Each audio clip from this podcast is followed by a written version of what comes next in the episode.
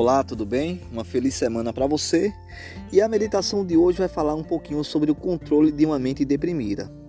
A mãe pode e deve fazer muito no sentido de controlar os nervos e o espírito quando deprimida. O que você faz quando está deprimida? Você compartilha daquele sentimento de depressão, de tristeza, de ansiedade, de medo, de raiva com seus filhos?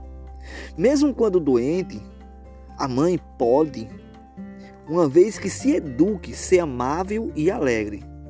Olha que coisa interessante.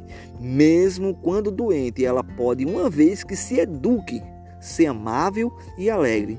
E pode suportar mais ruído do que pensara outrora ser possível. Ou seja, a mãe, quando ela está com a mente educada, não só a mãe, como o pai também, quando ele educa a sua própria psiquez, a tendência dele é ser amável, é ser alegre, dando ao filho a oportunidade de entender o que é suportar as debilidades da vida.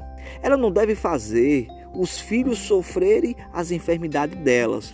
Muitas das vezes, mães terminam incentivando os próprios filhos a sofrer as próprias enfermidades que ela tem enfrentado ela não deve fazer os filhos sofrerem as enfermidades dela e nublar-lhes atenta sensivelmente com as suas depressões de espírito, fazendo-os achar que a casa é um túmulo e o quarto da mãe o lugar mais triste do mundo.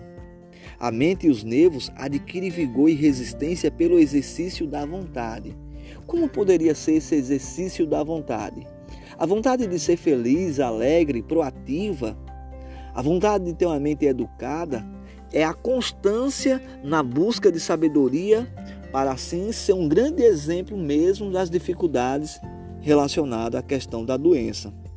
Então as mentes, a mente e os nervos adquirem vigor e resistência pelo exercício da vontade. A força de vontade demonstrar-se-á em muitos casos poderoso calmante para os nervos. Então, ter força de vontade diante das circunstâncias da vida é viver uma vida de sabedoria. Que você tenha uma feliz semana e que você seja um lindo e maravilhoso exemplo de resistência na sua casa. Que Deus o abençoe. Esse é o nosso podcast Nada Interno. Uma feliz e maravilhosa semana para você.